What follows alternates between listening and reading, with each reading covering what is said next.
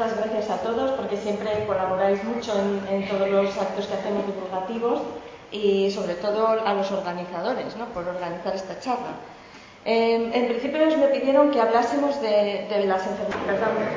Es que tengo que estar cerca del ordenador eh, para poder pasar la siguiente. Entonces eh, eh, me pidieron que hablase de las enfermedades hereditarias. ¿Qué suena? De la retina. La primera cosa es, para explicar lo que son las enfermedades hereditarias de la retina, es decir, que es la retina, ¿no? La retina eh, está en la parte de atrás del ojo. Si no hiciéramos un corte de adelante a atrás, bueno, como os decía, lo primero es explicaros qué es la retina. Y la retina, si nosotros hacemos un corte del ojo así, en, longitudinal, pues aquí en la parte de delante estaría la córnea, el iris, que es lo que le da el color al ojo, puede ser azul o marrón, Detrás está el cristalino, que es lo que cuando se opacifica nos da una catarata. Es una lente que tiene que estar transparente. Si no está transparente no nos deja ver.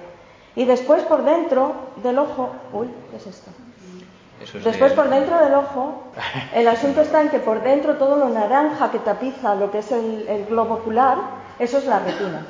Cuando nosotros eh, dilatamos la pupila y miramos desde delante a atrás, lo que vemos es el fondo de ojo. El fondo de ojo, en el fondo de ojo vamos a ver el nervio óptico, ¿no? O sea, si nosotros hacemos eh, una foto de aquí, lo que vamos a sacar es esta parte de atrás del ojo, que es lo que vemos aquí. En una foto veríamos esto. El nervio óptico, los vasos de la retina y en el medio aquí está la mácula, que es la zona de máxima visión de la retina. Es la que es capaz de ver en detalle, de ver cosas pequeñitas, de leer, de reconocer las caras, de reconocer las monedas. Con esa zona es con la que hacemos todas esas cosas. ¿De acuerdo? Además, la retina funciona como si fuera la película de una cámara de fotos o la pantalla de un cine, ¿no? Tenemos el proyector con una serie de lentes delante, que serían la córnea y el cristalino, que son lentes, que nos van a enfocar la imagen en, la retina. Entonces, eh, eh, si nosotros tenemos un problema en la pantalla o en la película de la cámara de fotos, no lo vamos a poder corregir con gafas. ¿eh? Las gafas, las lentes de contacto, etcétera, lo que hacen es enfocar la imagen en, la película o en la pantalla de cine. Eh, eso, si nosotros tenemos un defecto refractivo y además un problema en la retina, lo vamos a tener que hacer. Pero si el problema gordo lo tenemos en la retina, si tenemos perdida la, la mácula, imaginaros que aquí tuviéramos un, una, en vez de ser la pantalla blanca, hubiera un manchurrón aquí negro. Pues no estaríamos viendo igual lo que estamos viendo en esta pantalla. ¿Vale? Y eso es lo que pasa cuando tenemos un problema en la retina y por eso no se mejora con gafas. Bueno, además, eh, las enfermedades hereditarias de la retina eh, generalmente las hay que afectan a distintas capas de la retina, pero la mayor parte de ellas afectan a estas tres capas, que son el área de fotorreceptores, que serían esta zona de aquí, los conos y los bastones. Después tenemos el epitelio pigmentario de la retina, que es un poco como la criada de la retina, es la que le da de comer, la que le quita la basura. ¿eh? Todo eso lo necesita la retina para estar bien, lo, lo, necesitan los fotorreceptores. Y luego está la capa vascular, que es la coriocapilar, que es la que alimenta toda esta zona de la retina. Si hay un problema en esta, en esta o en esta, se mueren las tres. Son una unidad funcional. Entonces, eh, a veces en muchas de vuestras enfermedades, en retinitis pigmentosa, por ejemplo, tenemos problemas, mutaciones en esta, en esta o en esta, que nos producen un fallo al final funcional que es el mismo. ¿De acuerdo? La otra cosa importante es que las enfermedades hereditarias de la retina son hereditarias, es decir, la causa está en que tenemos una mutación, un cambio en los genes que hemos heredado de nuestro padre. Que no toca nada. Que hemos heredado de nuestro padre o de nuestra madre, ¿vale? La causa no es otra, la causa es esa.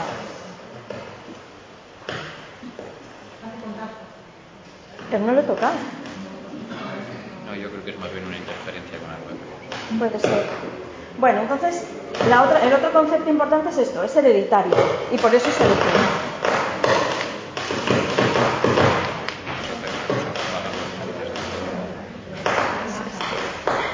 Bueno, fijaos, una cosa muy importante en las enfermedades hereditarias de la retina es que no hay una única mutación ni un único gen que se altere. Están descritos ahora mismo, si veis aquí, ¿eh? estos son 300, ¿eh? Están, vamos, por 298 genes y LOCI descritos ¿eh?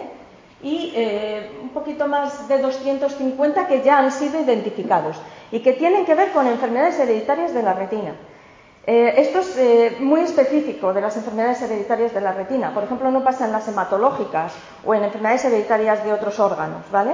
Pero en la retina tenemos muchos genes y eso hace que la situación sea compleja porque algunos de esos genes no producen una única enfermedad. Por ejemplo, aquí todos estos genes producen amaurosis congénita de Leber y distrofia de conos bastones. O, por ejemplo, estos de aquí eh, producen, eh, o estos eh, producen, estos de aquí producen retinitis pigmentosa y, una vitroretinopatía sudativa.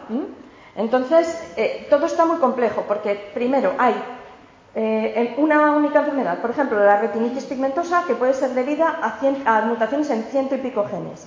Y lo que tienen los pacientes es lo mismo, una retinitis pigmentosa. Pero luego hay eh, gente que tiene mutaciones en el mismo gen, pero que tiene cuadros clínicos distintos, cuadros clínicos muy distintos, ¿eh? teniendo mutaciones en el mismo gen. O sea que la situación es compleja. Y eso hace eh, que, bueno, cuando nos planteamos hacer, por ejemplo, terapias génicas, todo es más difícil, porque no es una única enfermedad, un único gen, sino que tenemos que abordar 300 y pico genes. Eh, y eso pues hace que, todo sea un poco más difícil y más lento de lo que quisiéramos. Bueno, como yo soy oftalmóloga, quería empezar por explicaros un poco qué es lo que hacemos o qué utilidad tienen eh, las exploraciones que os hacemos cuando vais a la consulta, ¿no? porque hay veces que eh, bueno, pues os cansáis, ¿no? Hay veces que vienen pacientes con hereditarios y se tiran toda la mañana haciéndose pruebas y dicen, pero yo otra y otra y me canso. ¿Por qué necesitamos tantas pruebas? Pues muchas veces nos dan bastante información y necesitamos poner muchas piezas del puzzle, del puzzle para tener un diagnóstico seguro.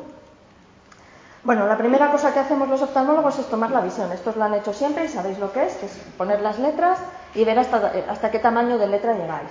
Y otra cosa que hacemos mucho en las hereditarias son los test de colores. Utilizamos muchas veces esto que son láminas isocromáticas, veis aquí por ejemplo se ve un 12, ¿no? Y entonces aquí se ve un 5. Entonces la gente que tiene problemas de visión a colores, pues esto no lo ve bien. Lo mismo este que es el, HRR, también es muy parecido al, al que se ve aquí un circulito, una X. Entonces, si tenéis problemas para ver esto, eh, sabemos que muy probablemente el área macular está afectada. Por eso hacemos el, test de colores. Y bueno, este otro es el, test de Farnsworth, que es, eh, bueno, es un poquito más largo, sobre todo el de 100 laminitas. Tiene como unos colores así, como si fueran unas pinturitas, y lo tenéis que colocar. Sigo sin tocar, ¿eh? lo tenéis que colocar en orden en función del que se parece más al anterior. Pasa al siguiente. Bueno, otra cosa que es muy importante, porque además lo utilizamos, o sea, el anterior, la agudeza visual, y este, el campo visual, es lo que tenemos nosotros que dar tanto a los inspectores del Centro Base de Minusválidos como a los de la ONCE para que os puedan registrar como ciegos o para que podáis pedir una minusvalía. La agudeza visual para que podáis pedir esto eh, tiene que ser 0,1 en el mejor ojo. Y el campo visual para que podáis pedir la minusvalía tiene que ser inferior a 10 grados de campo, que es muy parecido a este que veis. Este es más de 10 grados, porque sobrepasa la rayita. ¿eh? Y este es aproximadamente unos 10 grados de campo. Entonces, si tenéis un poquito más de 10 grados, pues vais a estar bastante mal, pero no os van a dar nada. Y si veis 0,2, vais a estar bastante mal, pero es muy probable que no os den nada. En unas comunidades más que en otras. ¿Vale? Y el campo visual lo podemos hacer con este eh, aparato que es computerizado y sale una cosa de este tipo. Seguro que es el que más se utiliza, pero en la 11 se utiliza mucho el Goldman. ¿eh? que os ponen una, luz y, cuando, dejáis de, eh, cuando empezáis a verla eh, lo, comunicáis y se van haciendo las rayitas estas del tamaño y de la intensidad de luz que sois capaces de ver. También utilizamos mucho la microperimetría en pacientes con baja visión. La microperimetría, que son estos aparatos, eh, los más conocidos son el MP1 y el Maya, lo que nos permite es, en pacientes que no son capaces de fijar, porque para esto tienes que fijar eh, la, visión en un punto y cuando no eres capaz de ver en el centro, pues no, no, no, podéis fijar. Entonces lo que hace este aparato es colocar eh, el estímulo luminoso, eh, mira al fondo de ojo y es capaz de ponerlo siempre en el mismo punto. Entonces es bastante más fiable. ¿vale? Así que también nos ayuda mucho y en muchas publicaciones se utiliza el microperímetro. Bueno, otra cosa que hacemos bastante son las pruebas de imagen.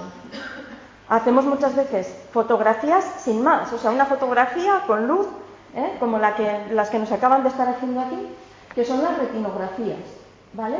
Esto, por ejemplo, es de un Stargardt, esto es de un fundus flavimaculatus, ¿eh? y, bueno, eh, esto es una, una, distrofia en patrón, y eso nos permite ver un poco la evolución, ver dónde están las lesiones, cómo son, cómo van cambiando a lo largo del tiempo, ¿vale?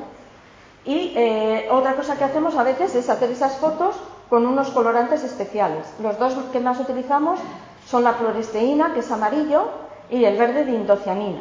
¿eh? El verde de indocianina se utiliza muy poco, muy poco en hereditarias. Pero eh, la fluoresteína sódica sí que a veces nos puede dar imágenes muy sugestivas. Por ejemplo, esto es una distrofia de conos y se ve esto que llamamos maculopatía en ojo de buey, porque el cambio que se produce ahí es como un ojo de buey o en el Stargardt que se ve el fondo muy negro, ¿eh? y esto lo llamamos silencio coroideo. Entonces nos puede dar algunos patrones que son propios de algunas patologías. Esto, la autofluorescencia, es un poquito más nuevo, es un poquito más nuevo, pero en los últimos 10, 15 años se ha popularizado mucho porque da mucha información en las hereditarias. ¿eh? Eh, por ejemplo, en la retinitis pigmentosa, esta es una retinitis pigmentosa en sector, que solo se ven los cambios de RP abajo. Entonces nos marca perfectamente cuál es la zona afectada y la zona que no está afectada. Y luego es muy típico encontrar este anillo hiperautofluorescente, es muy típico, muy típico de las retinitis pigmentosas y nos marca la zona donde, donde, o sea, donde nos llegamos eh, perdiendo campo. Es decir, aquí están los fotorreceptores que están muriendo. ¿De acuerdo? Y eh, parecería que está, toda esta retina del polo posterior está sana. Pues no, aunque la veamos muy bien en la autofluorescencia, que no está así afectada, la que tenemos funcionante es esta, pero esta se está muriendo, o sea que nos indica cuál va a ser la, progresión en el, futuro. Bueno, otra eh, prueba que nos da muchísima información es el OCT. El OCT es, es incruenta, te la hacemos sin poner colorantes ni nada, y nos da una información estupenda. Por ejemplo, en una retinitis pigmentosa, eh, esta sería la zona de los fotorreceptores, esta zona un poco más oscura, y vemos como aquí deja de haber fotorreceptores. ¿eh? Entonces, fuera de esta zona deja de haber fotorreceptores. Y vemos perfectamente que no están. Al contrario, en una distrofia de conos, los fotorreceptores están aquí, pero a partir de aquí, en el centro, no hay fotorreceptores. Y a partir de aquí vuelve a haber la capa de fotorreceptores.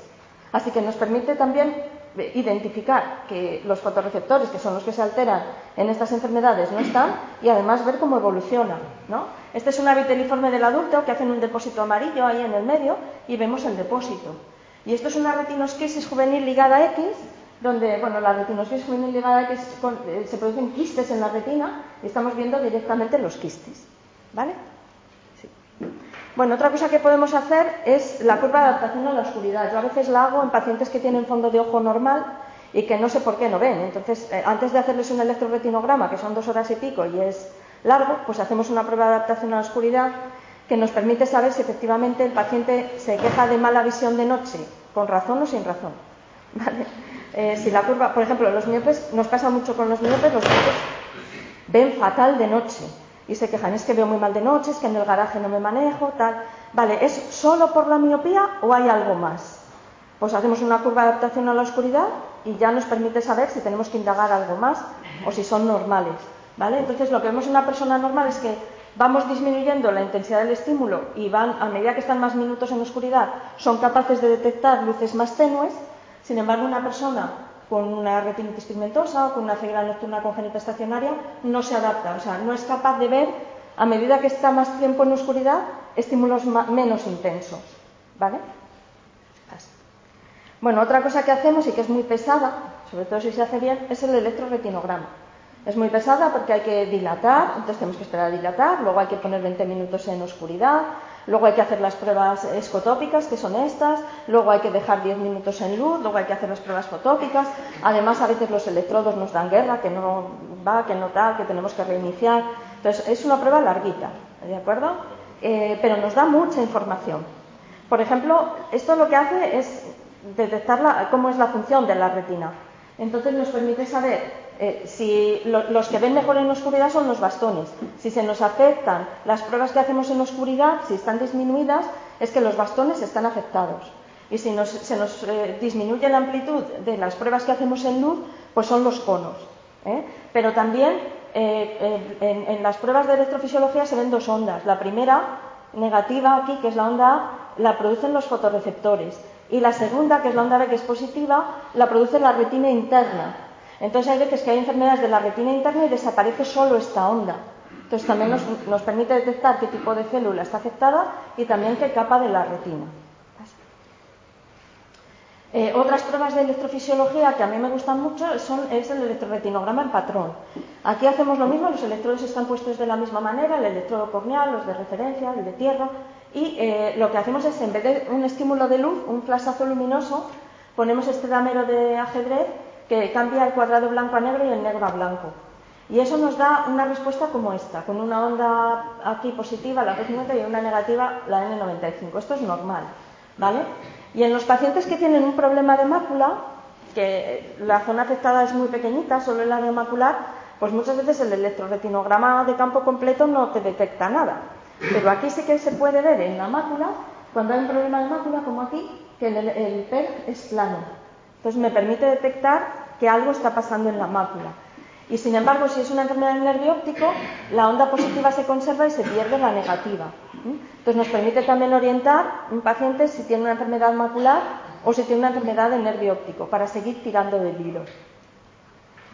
Y la otra cosa que también nos puede ayudar en las enfermedades maculares, eh, sobre todo, pero también en la RP, es el electroretinograma multifocal. Supongo que os habrán hecho a muchos de vosotros y sabéis que son unos hexagonitos que también van cambiando eh, su color. Entonces vamos obteniendo la respuesta de cada una de las zonas que se estimulaba por esos hexagonitos. Ese electroretinograma multifocal normal sería así. En la zona de máxima visión tenemos una amplitud muy amplia de la respuesta, ¿no? Sin embargo, en un paciente con retinitis pigmentosa solo tengo respuesta en la parte central y aquí es plano. Mientras que en un paciente con Stargardt que tiene un problema macular, lo que está plano, donde no registro respuestas en el centro y sin embargo el resto está conservado. Entonces nos permite también mm, identificar esos dos patrones. No lo hay en Cantabria. No lo hay en Cantabria. Pues he visto alguno de por aquí que lo tiene. Pues lo tendrá de por ahí fuera. Vale, pasa. Bueno, y ya la última, porque esta es importante en la enfermedad de Best. No sé si hay por aquí algún Best. Eh, la enfermedad de Best es relativamente frecuente porque es dominante. Entonces, cuando tienes una familia con Best, te salen muchos, muchos pacientes con Best. ¿Vale? Entonces, el BES, que empieza en primera década de la vida, luego vamos a hablar de las patologías, tiene una cosa muy típica en la electrofisiología, que es que te sale un electroretinograma absolutamente normal con esto que es un electroculograma plano. El electroculograma se pone aquí los electrodos y van saliendo dos puntos rojos a los que tiene que mirar el paciente, primero a uno y luego a otro. Y eso nos da una respuesta de este tipo. Primero se hace en oscuridad, luego a partir de este punto se enciende la luz y cuando se enciende la luz va subiendo la respuesta. Esto es normal. En un paciente con BES es plano, no se produce esa subida. Entonces también nos permite hacer un diagnóstico muy rápido solo con electrofisiología de la enfermedad de BES. Basta. Y ya para terminar, hay veces que el paciente no ve, no sabemos por qué no ve, a veces son casos incipientes de retinitis pigmentosa que todavía no tienen pigmento, cosas de ese tipo. Y eh, eh, hay veces que cuando no sabemos lo que el paciente tiene, no hacemos solamente electroretinograma, también hacemos el potencial visual evocado porque es el que nos permite detectar que hay un problema por detrás del ojo, en la vía visual, ¿vale? Porque a veces eh, el paciente no ve, pero no es el ojo, es algo en el cerebro. Entonces, si tú tienes un electroretinograma normal con un potencial alterado, ya eso ya no es nuestro, es del neuro. Lo mandamos al neurólogo, ¿vale? Bueno, eso es un poco el repaso que quería haceros de las pruebas que os podéis encontrar y que para nosotros son muy útiles en el diagnóstico. La siguiente cosa sería intentar hacer un pequeño repaso, muy somero, de las principales enfermedades hereditarias de la retina. Imposible verlas todas porque solo de sindrómicas, no sé, hay muchísimas, ¿no? Pero vamos a ver las más importantes y frecuentes. Las primeras son las que producirían ceguera nocturna y la fundamental es la retinitis pigmentosa, que además es la enfermedad hereditaria más frecuente de la retina. Eh, la retinitis pigmentosa se caracteriza por una triada que es la ceguera nocturna, el defecto típico del campo visual y la pigmentación en espículas en la periferia de la retina. Si tenemos las tres cosas, el diagnóstico es bastante fácil. En un paciente con esto, este cuadro bilateral y simétrico, es que tenemos muy pocas dudas. O sea, estos pacientes normalmente están bien diagnosticados porque es que es muy fácil de hacer el diagnóstico. También vemos, como os enseñaba antes, los, los eh, OCTs como están los fotorreceptores solo conservados en la parte del centro, la autofluorescencia con su anillo típico hiperautofluorescente que nos marca lo que se está muriendo y cómo unos años después en negro está lo que ya se ha muerto cómo ha bajado la visión. Eso nos, nos ayuda también. Y en el electroretinograma, pues la afectación, si esto es un electroretinograma normal, la afectación exclusivamente de las pruebas fotópicas, escotópicas perdón, con conservación de las, de las fotópicas. Pero la retinitis pigmentosa, eh, como os decía antes, si es típica, nos cuesta poco diagnosticarla, pero es que resulta que hay pacientes que tienen cuadros atípicos, ¿no? Aquí os pongo algunos. Eh, por ejemplo, hay una cosa que se llama retinitis pigmentosa inversa. ¿Qué es la retinitis pigmentosa inversa? En realidad es una distrofia de conos bastones.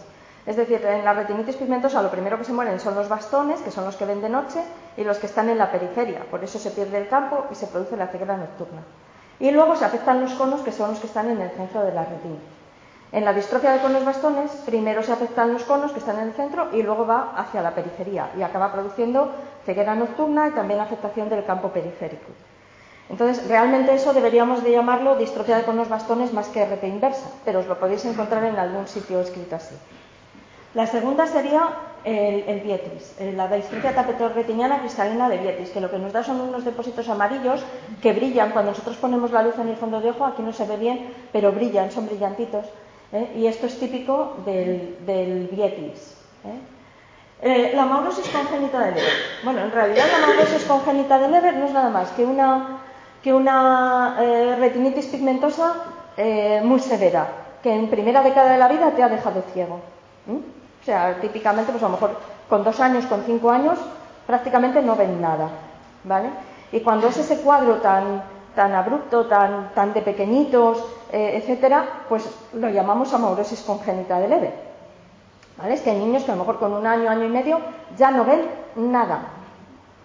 ¿Eh? Entonces en esos casos leve, pero mm, se ha ampliado un poco el concepto. Antes era un poco más limitado a esos primeros años de vida y ahora es, eh, se, mete dentro del concepto de amaurosis congénita de leve el que le dura la visión 5 años, 8 años, 10 años. Y bueno, el aspecto de estos pacientes es variado. Esta es, por ejemplo, una mutación en, en, RP65 que apenas tenemos en España. Y esta aquí sale una cosa, esta es la de CRB1. El CRB1 es la mutación en, retin, en congénita de Leber que tenemos más frecuentemente en España. Eh, ¿Problema que surge con esto? Pues que la eh, terapia génica que se ha montado para el Leber es la de RP65. Y creo que hay un artículo de Carmen Ayuso que de 290 y tantas familias solo había, una con RP65. ¿Eh? Pero, o sea, hay pacientes, pero muy pocos en este país. En este país, la inmensa mayoría, CRB1. Bueno. Otra, otro aspecto que puede tener la RP es que en lugar de depósitos pigmentados tengamos depósitos blancos. ¿eh? Esto suele ser por mutaciones en este gen, en RLBP1, que es del metabolismo de la vitamina A. Eh, entonces, si vemos este aspecto, a veces la ceguera nocturna en estos pacientes puede mejorar, es de los que puede mejorar con suplementos de vitamina A. Yo no soy muy partidaria.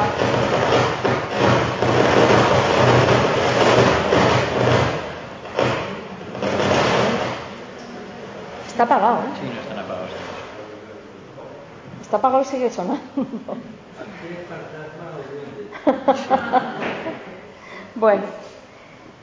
Eh, entonces, bueno, pues que es una manera de detectar pacientes que, que, efectivamente sí se pueden beneficiar de esos suplementos vitamínicos, que en otros pueden ser hasta contraproducentes, lo diremos luego.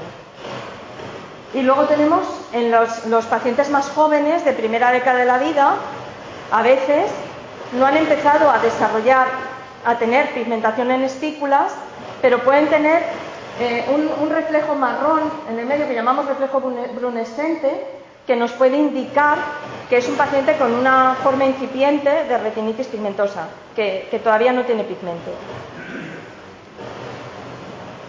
Bueno, y otros cuadros atípicos son cuando el cuadro de retinitis pigmentosa no afecta a toda la retina. Lo habitual es que afecte a toda la retina. Como os enseñé ya un caso antes, que era esta misma foto, hay retinitis pigmentosas en sector. Normalmente el sector de retina que se afecta es el inferior. ¿eh? Y entonces vemos como la zona con, la pigmentación en espículas es la inferior, pero el resto de la retina está sana. Obviamente estos pacientes ven mejor y tienen mejor pronóstico. Luego hay otras veces que lo que tenemos es eh, la retinitis pigmentosa solo alrededor de las venas. La veis aquí en estos dos cuadros. ¿eh? Es una eh, RP perivenosa. Y el resto de la retina está bien. También estos pacientes conservan mejor visión, porque no es toda la retina la que esté degenerada. Y al contrario, hay veces que alrededor de las arterias está bien y lo degenerado es al resto. ¿vale? Y ya por último, las formas unilaterales. Por ejemplo, este ojo es normal sin embargo el ojo derecho pues parece que tiene una RP con pigmentación en espículas aquí. ¿eh? Y estos cuadros hay que tener siempre un poquito de precaución. O sea, normalmente las enfermedades hereditarias son bilaterales y más o menos simétricas. Si hay esta simetría, un ojo absolutamente normal y un ojo afecto, siempre replantearse el diagnóstico. Este en concreto no es un ADP. Este es un paciente que tuvo una larva dentro del ojo y le produjo este cuadro. Una cosa que se llama neuroretinitis difusa unilateral aguda. Eh, pero hay veces que sí que pueden ser, por ejemplo, mujeres portadoras de retinitis pigmentosa recesiva ligada al X. Las mujeres portadoras de recesivas ligadas al X eh, tienen dos X, uno bueno y uno malo, ¿no? Y en los ojos, en la retina, por áreas o por ojos, se nos puede, se nos, a las mujeres se les inactiva un X. Entonces se puede inactivar el X bueno en un ojo y el malo en el otro, o se puede inactivar el X bueno en algunas zonas de la retina y entonces esas zonas de la retina están degeneradas. Y de hecho el 90% de las mujeres portadoras de retinitis pigmentosa tienen cambios en la retina, tienen zonas que tienen eh, zonas de, de, retinitis pigmentosa, ¿vale? Y eso te permite detectar, pues por ejemplo, si tienes un chico varón que es afecto y miras a la madre, ve más o menos bien, pero tiene alguna zona con pigmentación en espículas, ya puedes sospechar que el modo de herencia recesivo ligado al X. Eh, eh, y la otra cosa es eso, que puede darnos mujeres con un ojo afectado e incluso mujeres que tienen los dos ojos con mucha sintomatología, ¿vale? Menos severa que los chicos, pero pueden tenerla. Bueno, el 80% de las retinitis pigmentosas son una enfermedad ocular y punto. No afecta más órganos. Pero hay un 20% de, retinitis pigmentosa que se dan en el contexto de síndromes que afectan a otros órganos. Eh, ¿Qué tenemos que saber de los síndromes? Ya os he dicho que hay 200.000. Sería imposible entrar en todos. Solamente los dos que son más frecuentes, que son el Usher y el Bardet-Biedl. El USER eh, afecta, o sea, supone un 20% de las RP sindrómicas y aproximadamente el 5% de las sorderas congénitas. Es un drama ser sordo ciego. Gracias a Dios, con la aparición de los implantes cocleares, como ese que tenemos aquí, pues ahora se está solucionando la parte de la sordera, porque claro, las dos fuentes fundamentales de información del mundo exterior son la vista y el oído. Si no tienes ni una ni otra, o sea, yo los pacientes que tengo mayores que no tienen implantes cocleares, pues es un drama comunicarte con ellos. Vienen con dos traductores, uno que es el del lenguaje de signos y otro que traduce el lenguaje de signos y que habla eh, para, traducirnos lo que está diciendo el paciente. Entonces es muy complicada la comunicación. ¿Vale? Y el segundo frecuente es el Bardet-Biedl. El Bardet-Biedl lo típico es que tengan la polidactilia, que es que tienen un sexto dedo. Nacen muy frecuentemente con un sexto dedo en la mano. Y estos pues son niños un poco gorditos, con hipogonadismo, ¿eh? suelen tener afectación macular, estos los del Bardet-Biedl, y es la segunda RP sindrómica más frecuente. El segundo, las, las segundas sindrómicas que a los oftalmólogos no se nos deberían de pasar son las que tienen algún tipo de tratamiento. Bueno, os he puesto ahí arriba la atrofia girata, que realmente no es una sindrómica, es una enfermedad ocular, que nos da un fondo de ojo muy característico, ¿vale? Y que cuando vemos este tipo de fondo de ojo festoneado y tal, pues podemos intentar algún tratamiento. Todas las que tienen tratamiento son tratamientos nutricionales y nos tenemos que apoyar en el, nutricionista, ¿vale? Pero, por ejemplo, tenemos el Repson del adulto, que se caracteriza también por tener el, dedo gordo de la mano, lo tienen muy cortito, y luego tienen anomalías en los dedos de los pies. Si hay esto, siempre hay que buscar el ácido citánico porque hay que restringirlo en la dieta y normalmente la enfermedad ocular va más despacito. También en la hipoproteinemia, que estos van a tener una diarrea grasa, que tiran de la cadena y no se va porque es todo grasa, eh, nos lo puede hacer sospechar.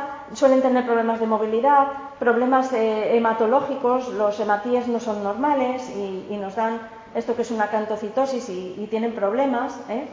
Y si, tiene, si tenemos una hipolipo beta, hipo o beta lipoproteinemia, estos también mejoran con tratamiento y el cuadro ocular puede ir muchísimo más despacio con el tratamiento. Otras serían las encefalopatías mitocondriales, en concreto el Kensaide, el MELAS. O sea, son, estas son enfermedades que tienen la mutación en el DNA mitocondrial y que típicamente se asocian con, lo que nosotros llamamos oftalmoplegia. Tienen problemas eh, musculares, entonces no, mueven los ojos y eh, el párpado está caído, tampoco mueven el párpado. Si tenemos una asociación de un problema retiniano con, con este problema de motilidad ocular eh, extrínseca, entonces tenemos que sospechar que puedan tener esto, tenemos que intentar afinar el diagnóstico y si es una de estas, pues también poner el tratamiento. Y ya por último, eh, la, acidura, eh, esta, la aciduria metilmalónica y la homocistinuria tipo C, porque em, bueno, esto deberíamos de buscarlo en todos los niños que empiezan con problemas de visión el primer año de vida o el segundo, ¿vale? Porque si encontramos elevado en sangre el ácido metilmalónico o la homocisteína, eh, también tiene tratamiento. Y aquí la ventaja no es para el cuadro ocular, es para el cuadro sistémico. Son pacientes que mueren muy pronto, pero si iniciamos el tratamiento el primer año de vida, tienen mejor calidad de vida y mejor pronóstico también vital. Entonces, eh, es importante que nosotros, porque lo primero que empieza en estas enfermedades es el cuadro ocular, que nosotros no se nos escape ni uno. ¿Vale? Bueno, eso sería con respecto a la RP. Y luego hay esta otra enfermedad, que es la coroideremia, que nos da el mismo síntoma, los mismos síntomas que la RP, pero el cuadro clínico es un poquito distinto. Porque aquí lo primero que se altera no son los bastones, sino que es la coroides, la capa eh, vascular. Y entonces, al desaparecer la coroides, pues nos da este aspecto tan típico. Si vemos este aspecto tan típico, que queda solo retina aquí en estas zonas, como en este paciente, esto de aquí, y que la coroides está completamente ida, pues es bastante fácil de diagnosticar. El problema es que los pacientes con coroideremia, que son más jóvenes, no tienen el cuadro ese tan característico. Empiezan con un cuadro que se parece a una RP más típica, ¿no? con, zonas de movilización de pigmento, podemos tener alguna espícula eh, y tal, y esto es más, más eh, difícil de, pensar que es una coroideremia y a veces pues lo diagnosticamos de retinitis pigmentosa. Esta enfermedad también es recesiva ligada al X y las mujeres portadoras también suelen tener cambios en la retina. Esta es una portadora. ¿Vale? Así. Hay que hacer el diagnóstico diferencial de la coroideremia con el albinismo. El albinismo también nos da esos fondos de ojo eh, que, apenas tienen eh, eh, vasos y que por lo tanto no se ven naranjas. El color naranja del fondo de ojo es por la sangre de los vasos, ¿no? Y estos en concreto suelen presentar este signo, que es la, transiluminación del iris, que nos permite pensar en ello, y luego también la fobia. Aquí los vasos van, todos hacia la fobia. En el albinismo los vasos van de forma irregular, no van hacia el centro, y esas dos características, solo mirando el fondo de ojo, nos pueden hacer sospechar que el paciente es albino. Bueno, y creo que esta ya es la última de las que afectan a las que producen ceguera nocturna que sería eh, la ceguera nocturna congénita no progresiva. Eh, yo he puesto ahí que es eh, de, estacionaria, pero estacionaria es un anglicismo. lo que significa es que no progresa. Es el paciente nace viendo poquito y está toda la vida viendo lo mismo. ¿De acuerdo? Se puede confundir, por lo tanto, al tener ceguera nocturna y no ver bien, con una retinitis pigmentosa. Pero aquí el diagnóstico es relativamente fácil. bueno, esta es la prueba de adaptación a la oscuridad que está afectada y este es en los que podemos tener, por ejemplo, problemas, porque son pacientes miopes normalmente y podemos decir, pero bueno, este paciente miope no ve, mal de noche por la propia miopía o tiene algo más. Bueno, pues si le hacemos la prueba de adaptación a oscuridad y nos sale plano, es que tiene algo más. Y eh, lo que suelen tener es, lo que solemos hacer en ese caso, no pasa, pasa. Lo que solemos hacer en ese caso es un electroretinograma eh, en el que vemos esto que os decía antes, un electroretinograma negativo, solo tenemos onda A, no hay onda B, este es el electroretinograma como sería normalmente, y esto nos permite diagnosticar una ceguera nocturna congénita estacionaria. La mayor parte de las veces esta enfermedad, como os decía antes, son ojos miopes, que el fondo de ojo es básicamente normal, el de un miope.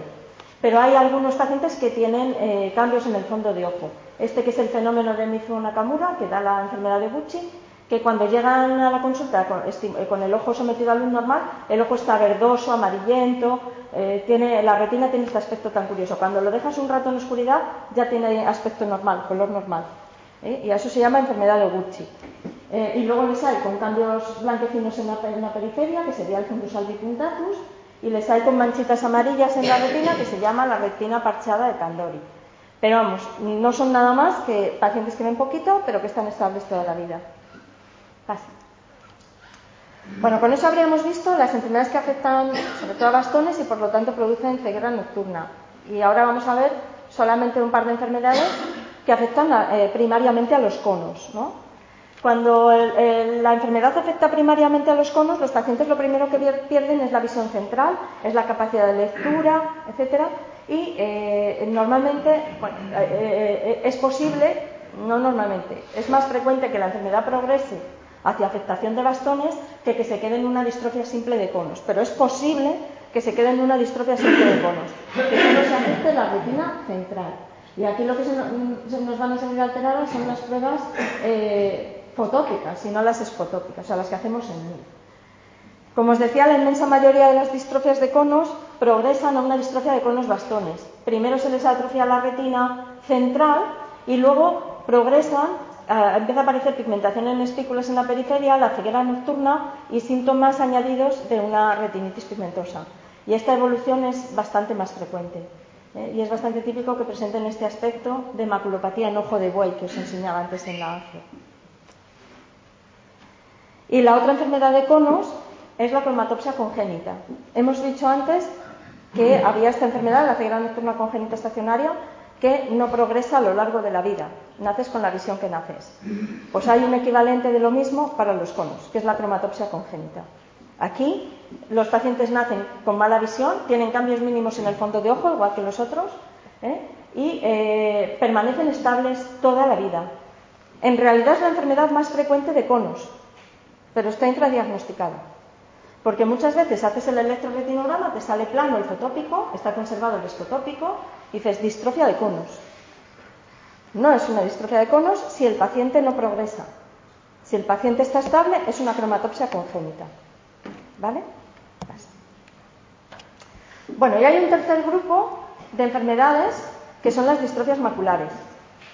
Cuando se afectan, eh, las, las, que hemos visto enfermedades de los bastones afectan todos los bastones de la retina. Lo que pasa es que los bastones están sobre todo en la periferia. Y cuando se afectan las enfermedades de conos, se afectan todos los conos de la retina.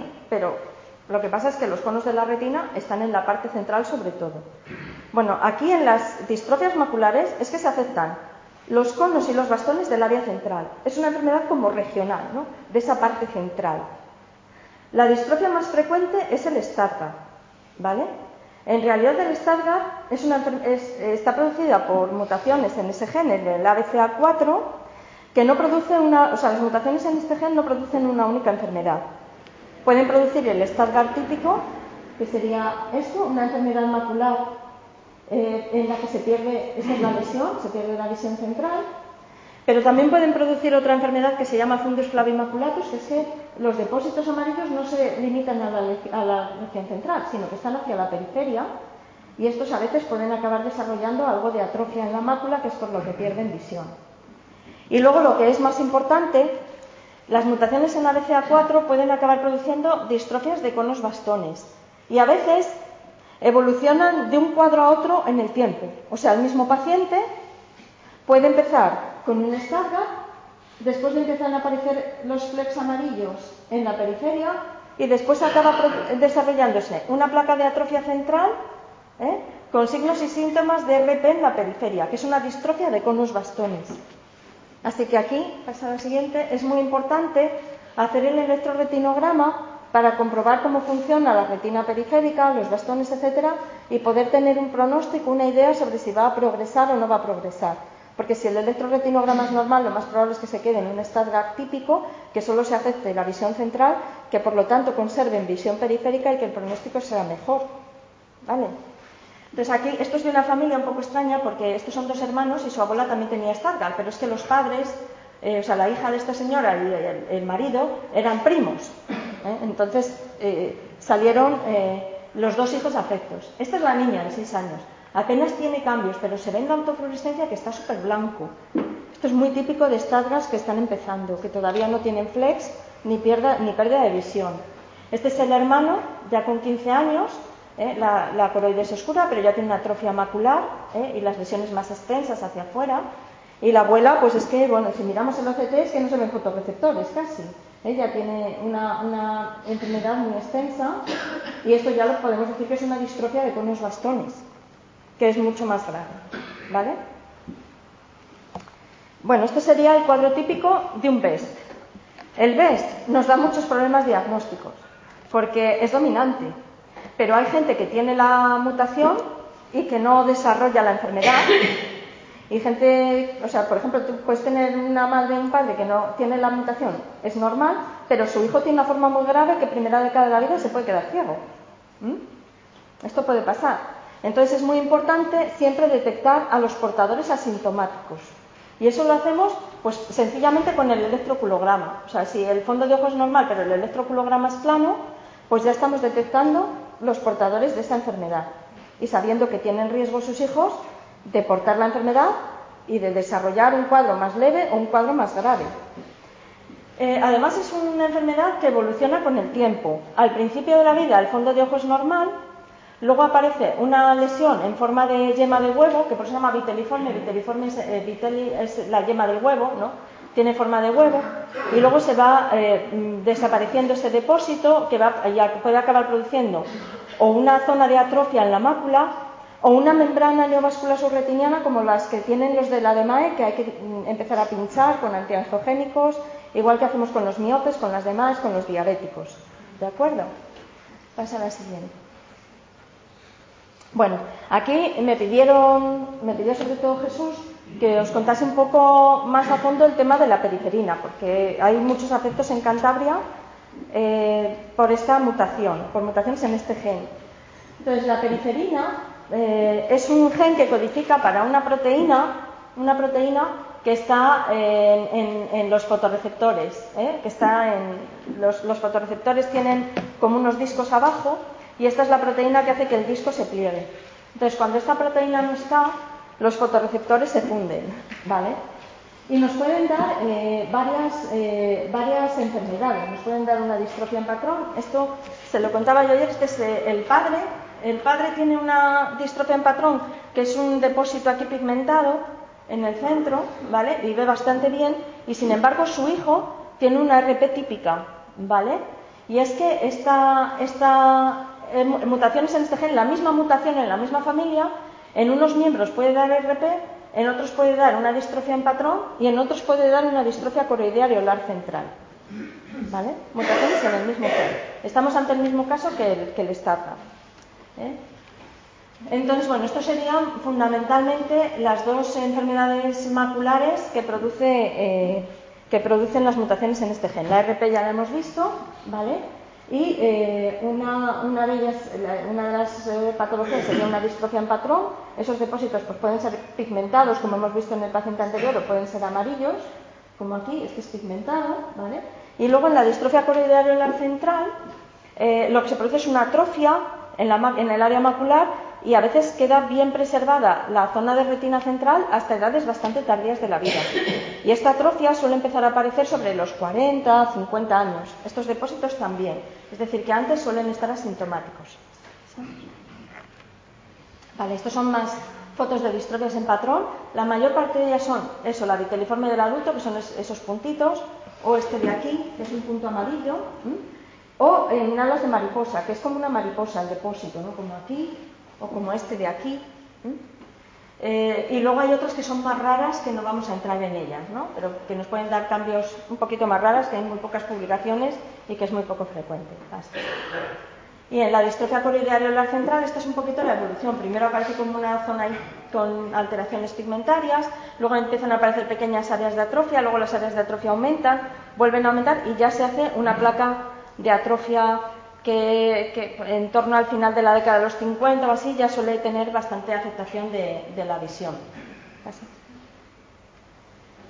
Bueno, eh, en Cantabria yo me he encontrado con al menos tres familias que tengan eh, esta mutación en periferina, que es esa la, un cambio eh, en, la posición 195 de, de la proteína, ¿vale? Y bueno, esta es la primera familia que, que tengo donde hay una, la hija, que es esta, que tiene 23 años, que tiene muy pocos cambios, perdonad por las la calidad de las fotos, pero eh, tienen mucha fotofobia y a veces es difícil ponerles luz y que te aguanten y tener una buena foto, ¿no? Pero casi no tiene cambios en el área macular, pero ve mal. La madre, que ya está en sus cuarenta y pico, pues tiene muchos cambios en, la retina central, ¿vale? Y esta es la tía segunda de la madre, que ya eh, tiene, está en sus setenta y tantos y tiene una atrofia central importante, ¿vale? Vale, esta es la segunda familia que eh, tiene un hijo de 45 años y una madre. Esta señora ya ha fallecido, pero hemos conseguido las fotos del hospital, que como veis, lo mismo que la tía segunda del anterior, tiene una placa de atrofia central, pero típicamente tienen eh, bastante frecuentemente, los que yo me he encontrado, zonas de atrofia también en la periferia. ¿Eh? Y, bueno, esta es la evolución, por ejemplo, del hijo en 8 años. ¿Veis cómo las plaquitas de atrofia que tenía por aquí se han hecho bastante más grandes? ¿Vale? Esta es un poco la evolución. Y estos son los últimos, pues un poco porque veáis cómo es el defecto de campo. Este es un, último señor que también tiene afectación en periferia de la retina, o sea, no solo tiene la atrofia central, el escotoma es fundamentalmente central y tiene zonas de retina periférica que están sanas, que es con las que se maneja un poco el campo, etcétera. Y bueno, si esto es un electroretinograma normal, lo que vemos es una disminución de la respuesta tanto en pruebas eh, de oscuridad como en pruebas de luz. Es decir, tienen en todas esas zonas de atrofia se han muerto tanto conos como bastones. Eso es lo típico de una distrofia macular. Es una enfermedad regional. Pasamos. Bueno, eh, con eso he repasado las enfermedades que yo quería repasar. Si luego tenéis alguna pregunta sobre otra que no haya eh, comentado, pues me lo decís. Manejo. Pues la primera cosa que tenemos que hacer es intentar hacer el, consejo genético. ¿Cómo? Pues lo primero de todo, hacer un árbol genealógico. Eh, podemos ver solo con el árbol genealógico si el modo de herencia es dominante, si es recesivo o si es ligado al X. Y si sabemos eso, ya tenemos un primer dato para buscar qué mujeres, eh, o sea, si tenemos mujeres aquí que pueden ser portadoras, tenemos que decirlas a esas mujeres si son portadoras o no son portadoras, si tienen riesgo de que sus hijos estén afectos o no, ¿vale? Y para eso, eh, cuando ya hemos hecho el árbol genealógico, pues podemos tirar del diagnóstico genético. El diagnóstico genético, que es buscar la mutación y saber quién la tiene, quién no, y quién tiene el riesgo y quién no, eh, pues nos ayuda bastante. Nos ayuda, primero, eh, diagnosticar a esos portadores, que es lo que acabamos de decir. Hacer pruebas presintomáticas. O sea, un paciente por ejemplo, os he dicho antes, la distrofia la central no te suele dar síntomas hasta los 40 o los 50. Si tú tienes 20 y quieres saberlo, pues te puedes hacer una prueba. Hay mucha gente que no quiere saberlo y que no se la hace. Eso hay que respetarlo siempre, ¿no? Pero siempre decirlo a la familia, a los posibles eh, que, que, puedan estar afectados y que sean ellos quienes decidan si se lo quieren hacer o no. ¿Vale? Después, en familias con riesgo de repetición, ¿no? que ya sabemos que son ciegos o tal, que ya, o que ya han tenido varios hijos afectos, pues nos puede hacer, eh, se puede hacer incluso un diagnóstico prenatal o preimplantacional, e incluso hacer la selección de los embriones. Eso normalmente en enfermedades que no matan no lo cubre la seguridad social, pero por eso se puede hacer. ¿Vale? Luego nos permite diferenciar algunas sindrómicas, ¿no? Pues los Bardet-Biedl, etcétera. A veces podemos hacer, puede tener el diagnóstico genético un valor pronóstico, porque algunas mutaciones pueden tener eh, mejor pronóstico y otras peor pronóstico. Entonces, si sabemos que tenemos una de buen pronóstico, pues mira qué bien, ¿no? Y también es esencial para poder hacer en el futuro terapia génica. Si yo quiero reemplazar el gen que tengo mal, lo primero que tengo que tener es una certeza de cuál es el gen que tengo mal. Si no tengo el diagnóstico genético, nunca voy a poder ser susceptible de recibir una terapia génica. Bueno, eh, ¿somos capaces de conseguir encontrar la mutación siempre? La respuesta clara y rotunda, no. Pero ha mejorado mucho las cosas. Hace tres o cuatro años solo se llegaba al diagnóstico genético y se encontraba la mutación en un 25%. Pero han mejorado mucho las técnicas diagnósticas y ahora somos capaces de detectar hasta un 70%, eh, siempre por encima de un 50%. O sea que hemos mejorado mucho. ¿Vale?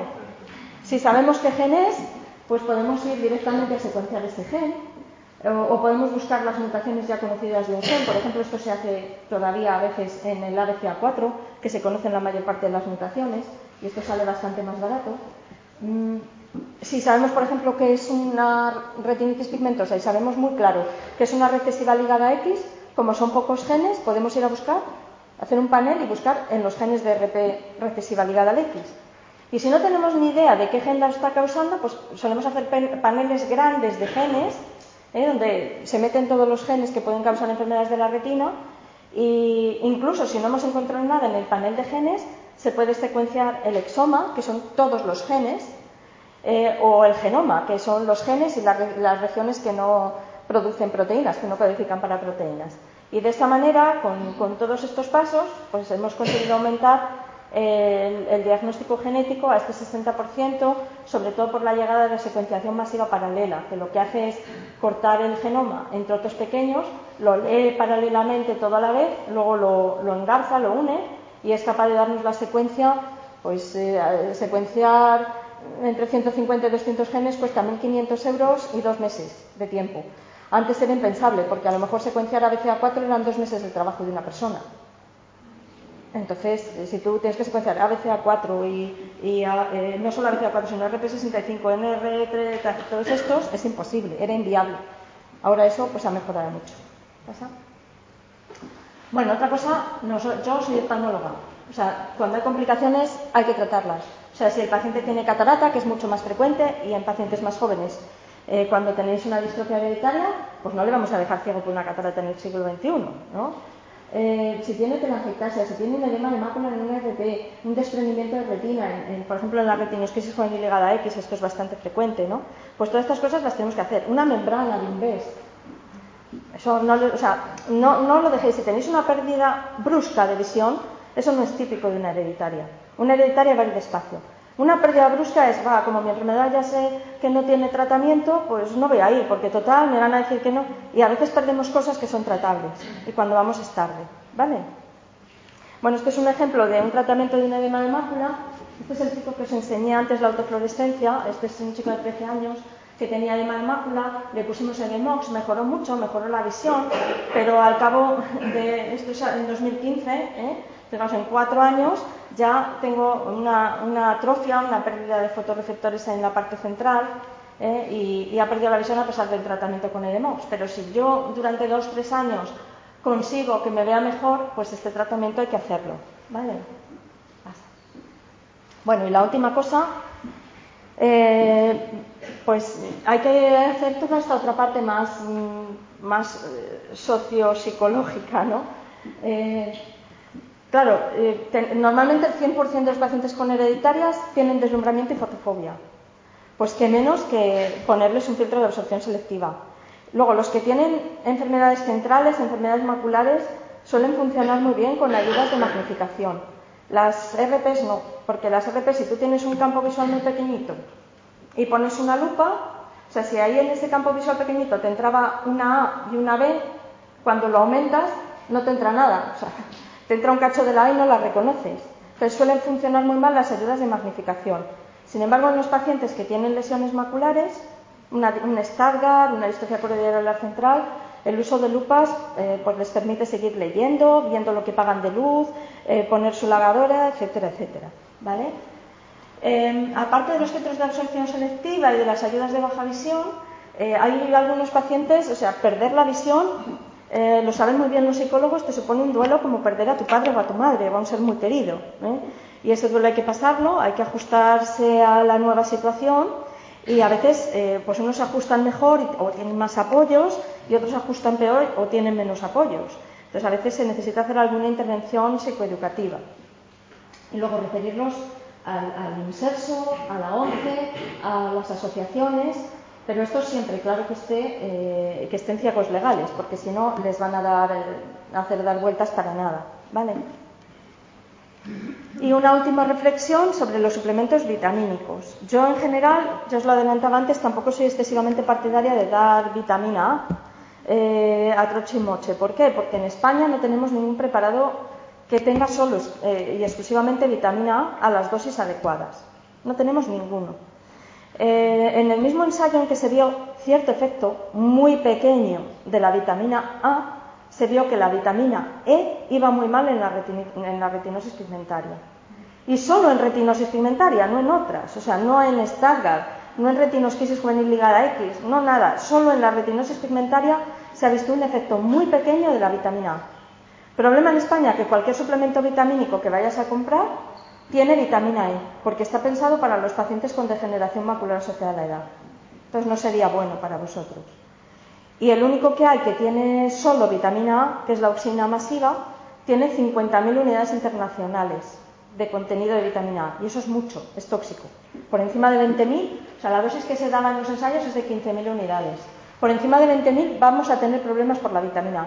La vitamina A es una vitamina que se acumula en el organismo y que por acúmulo nos puede dar problemas problemas hepáticos, problemas óseos, fracturas de hueso más jóvenes, eh, nos va a dar problemas. En las mujeres jóvenes es teratogénico, no se puede tomar vitamina A una mujer joven en edad fértil porque el niño puede salir con malformaciones eh, y, los pacientes con RP son jóvenes muchas veces, ¿vale?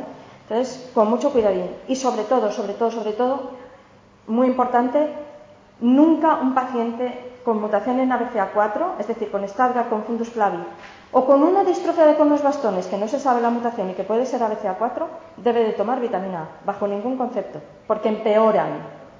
¿eh? Porque lo que produce muerte de las células en esta enfermedad es un metabolito de la vitamina A. Entonces, si les damos vitamina A, estamos echando carbón o leña al fuego ¿eh? y empeora la enfermedad. Contraindicado absolutamente. ¿De acuerdo? Así que si no sabemos lo que tenemos, mejor no tomar nada. Hacer una buena dieta y ya está. Bueno, y ya para terminar, quería hacer una pincelada sobre los tratamientos un poco para el futuro, empezando por los factores eh, neurotróficos. Eh, lo que más avanzado está, pero que tampoco ha llegado al mercado ni se está poniendo masivamente, es la terapia de células encapsuladas. Eh, aquí lo que hay es unas células que se ponen dentro de un dispositivo esas células son células madre, pero no están reponiendo nada. Se ponen células madre porque son inmortales, para que duren, para que no se mueran. Y esas células están modificadas para producir esto, el, factor neurotrófico ciliar, el CNTF, que es, eh, que es una sustancia que hace que las células que están tocadas, que se están muriendo, duren más, que no se mueran. ¿vale? El efecto que se ha visto en retinitis pigmentosa es muy escaso. Y de hecho, no se ha aprobado eh, su uso ni se está implantando, ¿vale? Porque eh, e, tanto la FDA, que es la, agencia americana, como la EMA, que es la Agencia Europea del Medicamento, necesitan ver un efecto más fuerte para hacer la aprobación. Entonces, eh, está ahí este tipo de cosas. Hay otras, otros, otras sustancias neurotróficas que se están utilizando, pero la única en la que se ha hecho un ensayo clínico bueno es en este tipo de dispositivos. ¿Vale? Pero esto valdría para cualquier enfermedad, no valdría solo para la RP o solo para, el BEST o solo para el Stargardt, porque lo que hace es proteger las neuronas y que se mueran menos. ¿Vale? Bueno, otra cosa que eh, también va bastante avanzada es la terapia génica, ¿no? O sea, yo tengo un gen defectuoso, pues vamos a poner un gen que sea bueno. Eh, la mayor parte de los ensayos clínicos, bueno, todos los ensayos clínicos que se han hecho ahora se han hecho utilizando vectores virales. Es decir, el gen se mete dentro de un virus, como los virus tienen la capacidad de meterse en el genoma humano e integrarse allí, pues eso lo que hace es integrar el genoma o el, gen que nosotros queremos poner ahí. ¿vale? Se han utilizado sobre todo virus adenoasociados, pero su uso todavía se aconseja solamente en el, en el contexto estricto de la investigación. Pasa la siguiente.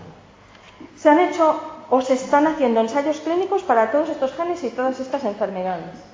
Amaurosis congénita de Leber solo se ha hecho para RPE65, eh, que tengamos resultados, pero también ya se ha iniciado un ensayo clínico con este otro, que es el ERAT. ¿eh? Esa es la, la lecitin retinol También tenemos en marcha la coroideremia, que es este gen. El USER 1B, con este gen. La retinosquisis juvenil ligada a X, con la retinosquisina para el Stargardt, el ABCA4. Para RP sindrómica autosómica recesiva tenemos la fosfodiesterasa en GMP cíclico y para MERTK. Después tenemos, para cromatosia congénita de Leber, también se están haciendo en dos genes. ¿eh? Este, el CNGA1 y, el CNGB3.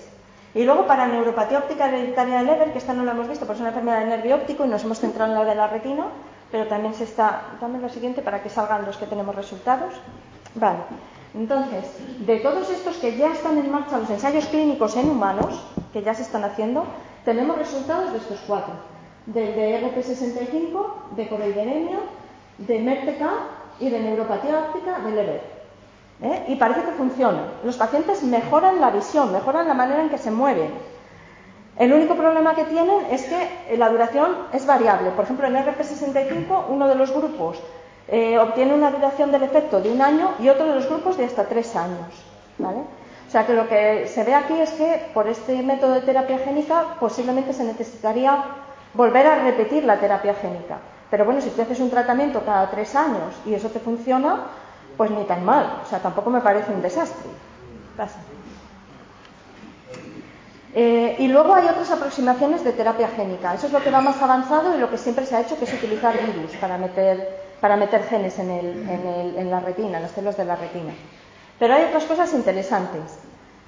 Eh, por ejemplo, si el gen no me funciona, no me produce la proteína, lo que tengo que hacer es meter el gen y que me produzca la proteína. Pero hay algunas enfermedades, por ejemplo, las retinitis pigmentosas dominantes por mutaciones en rodopsina. Hay algunos porque son bastante frecuentes. La rodopsina tiene un problema diferente. Esta mutación dominante lo que pasa es que el gen se expresa en demasía. Entonces se produce mucha, mucha proteína y tanta proteína ahí acumulada en la célula la mata. Entonces ahí la aproximación tiene que ser distinta. Lo que tienes que hacer es que el gen deje de producir proteína. No meter otro gen, sino además ese silenciarle, porque si no, eh, va a seguir produciendo proteína en exceso. Entonces, para eso se han utilizado dos estrategias, que se utilizan los nucleótidos antisentido y los RNA de interferencia, que impiden que se lea el gen y que produzca tanta proteína. Y eh, bueno, en animales se ha hecho con bastante éxito. ¿vale? Eh, hay otra aproximación que es, en lugar de poner el gen tuyo, poner un gen que es este, el, factor de viabilidad de los conos derivado de los bastones. ¿Esto qué es? En, en, retinitis pigmentosa hemos dicho antes que lo primero que se afecta es los bastones y luego se acaban afectando los conos. ¿Por qué se afectan los conos si la mutación no está en los conos? Pues porque los conos dependen de los bastones para sobrevivir. Los bastones producen este factor que hacen que los conos sobrevivan. Cuando todos los, bastones están muertos, los conos, al, faltarles este bastón, también acaban muriendo. Entonces, si se hace una terapia génica y esta sustancia se sigue produciendo, se podrían mantener los conos eh, y, hacer que lo que es la pérdida de visión central que se puede producir al final de una RP, pues que no se produzca. O sea que también es un abordaje interesante porque no sería gen a gen hasta que lleguemos a los cientos y pico, sino que sería para todos los de RP. ¿Vale? Otra cosa importante, la terapia optogenética. No sé si alguna vez ha venido Nicolás, que ha trabajado en, terapia optogenética. La terapia optogenética, tengo aquí un, un, esquemita. ¿Esto qué es? Bueno, es eh, cuando se te han muerto todos los fotorreceptores, la única zona de retina que te queda es la retina interna, que ahí, bueno, hay otro tipo de células que se llaman células ganglionares. Entonces, lo que hace esta terapia es que mete una proteína en las células ganglionares, que son las que están, porque los fotorreceptores ya no están, ¿eh? y entonces mete una proteína aquí que es sensible a la luz, de manera que convierte esas células ganglionares en fotorreceptores, son capaces de responder a la luz y como son células que están en el circuito visual, enviarán los, impulsos eléctricos a la retina. ¿Vale? Entonces, de esta manera, con la terapia génica, convertimos el, resto de retina interna en una retina capaz de responder a la luz. ¿vale? Eh, otra cosa muy interesante, a lo mejor habéis oído que este año había un investigador de Alicante, compañero de Nicolás, eh, que ha estado nominado a los Nobel. ¿Habéis oído algo en la tele? Bueno, pues este, este investigador trabajaba en, el mecanismo de defensa de las bacterias. Las bacterias se defienden de los virus utilizando un mecanismo que se llama CRISPR-Cas. Y ese mecanismo ha habido dos norteamericanas que después de que este investigador descubriera ese mecanismo, lo han utilizado para hacer terapia génica. Es lo que se llama el cortapega genético. Esta técnica lo que permite es detectar un trozo de, gen que está mal, cortarlo y meter uno nuevo. Estamos reeditando, reescribiendo el libro del genoma. ¿vale? Entonces, eh, es una técnica que además es bastante barata, no tan complicada de hacer como la terapia génica con vectores virales Y eso, bueno, pues resulta interesante, aunque también preocupante, porque entonces cualquier laboratorio puede hacerlo y esta técnica en, mal, en malas manos o con mal uso, pues puede, se puede utilizar para cosas inadecuadas, ¿no? Y se ha suscitado mucho debate de ética, de temas jurídicos, con esto de que ya la terapia génica va a ser fácil y además barata. Pero bueno, es muy interesante el empezar a hacer cosas con CRISPR-Cas y de hecho ya hay publicaciones de momento en animales, ¿eh? pero veréis como en los próximos años vais a oír mucho hablar de CRISPR-Cas. Y ya por último, cuando la mutación está en el DNA mitocondrial, se puede eliminar el DNA mutado de, la mitocondria. ¿vale? Esto para enfermedades mitocondriales, como puede ser el Kernisaire, el MELAS, la propia neuropatía óptica hereditaria de Leber y tal, pues puede ser interesante. Bueno, otra línea importante, todo lo que es trasplantes y terapia celular. Se han hecho trasplantes o sea, vamos a ver si me faltan los fotorreceptores, pues voy a poner fotorreceptores ahí, ¿no? Es fácil. Eh, no es tan fácil. ¿Qué pasa con los trasplantes? Pues que técnicamente es posible. Quirúrgicamente tú puedes coger un trocito de retina, lo más utilizado pues han sido monocapas de fotorreceptores y neuroretinas fetales. Entonces puedes coger el trozo y ponerlo ahí debajo de la retina y dejarlo ahí. Pero esto se ha hecho, se ha hecho incluso en humanos, pero con poco efecto, ¿eh? incluso a veces con complicaciones. Entonces, eh, la eficacia y la seguridad de la técnica no están demostradas y por eso no se ha popularizado.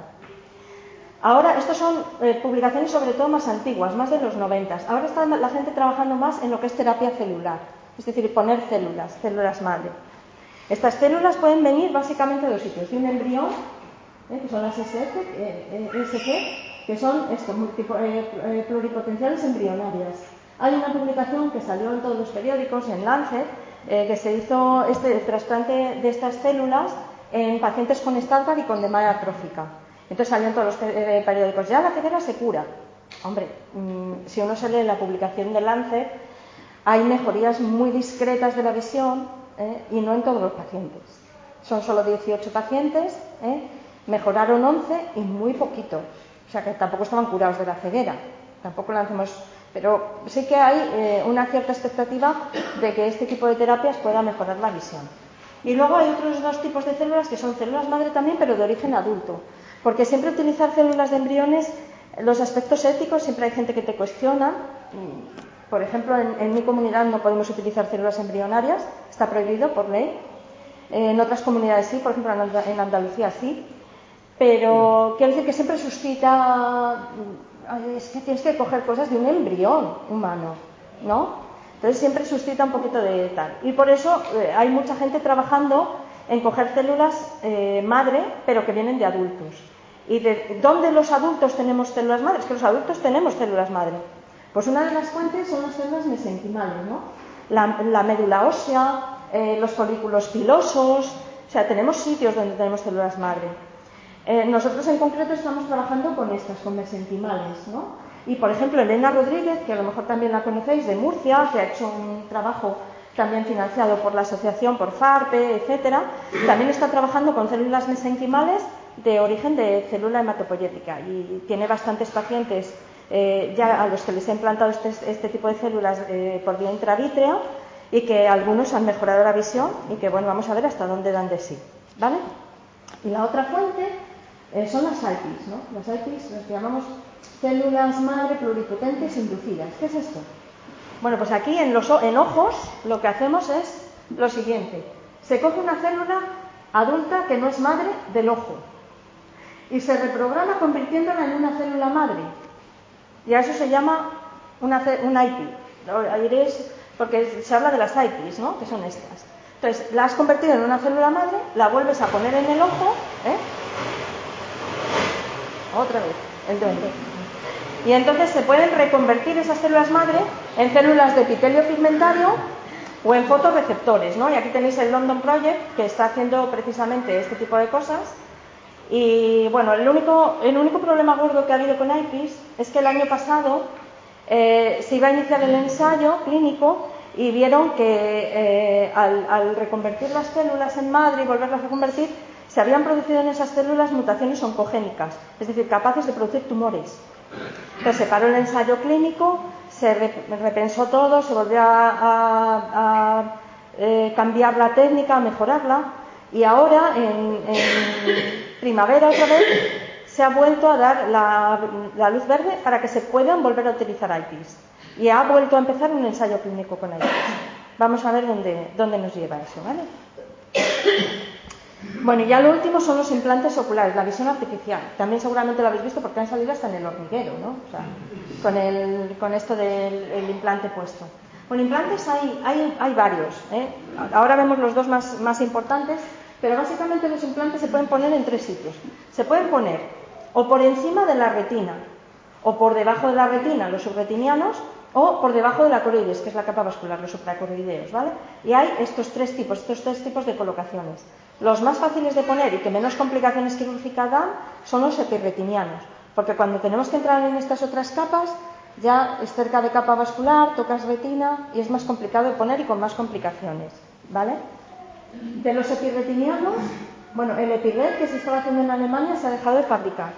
El iris, por ejemplo, en el IMO, en Barcelona, están poniendo el iris, pero este todavía no está comercializado, todavía está en fase de, desarrollo.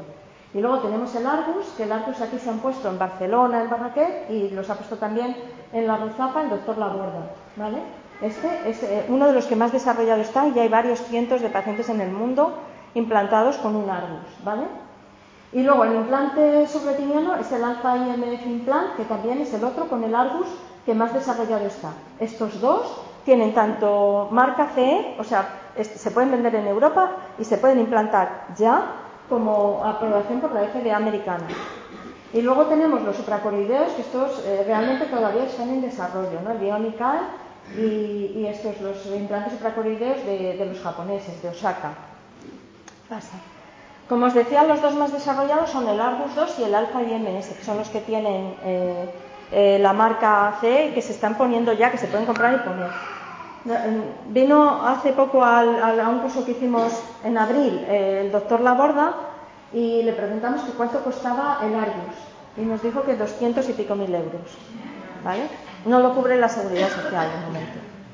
Es para negros, para ciegos de negro total. Ciegos de negro total. Muchos de los que tenéis resto de visión veis más que estos pacientes.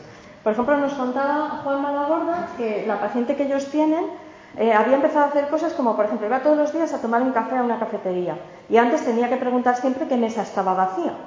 Y ahora era capaz de encontrar la mesa que estaba vacía sin preguntar, porque era capaz de verlo pero no aguanta el dispositivo encendido más de dos horas al día, porque la marea, porque ve todo luces y la acaba mareando, ¿vale? Sin embargo, por ejemplo, tiene ventajas como que cambiando la parte externa, sin operar el ojo, lo van, a sacar ahora una, una, mejora, una mejora que les permite ver un poquito mejor.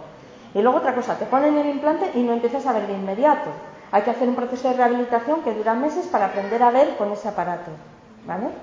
Y luego el otro que también hay bastantes implantados, pero no tantos como el Argus 2, eh, es este otro, el, alemán, que supuestamente consigue alcanzar una mejor visión, una mejor eh, calidad de visión y los pacientes ven un poco más que con el Argus. Pero a cambio, como os decía, la cirugía es bastante más complicada de hacer y con más riesgos. Tienes más riesgo de que se complique y de, y de tener complicaciones postquirúrgicas. Y en principio eso era todo lo que yo os quería contar. Ha sido un poquito más de una hora y a partir de ahora a vuestra disposición para lo que me queráis contar.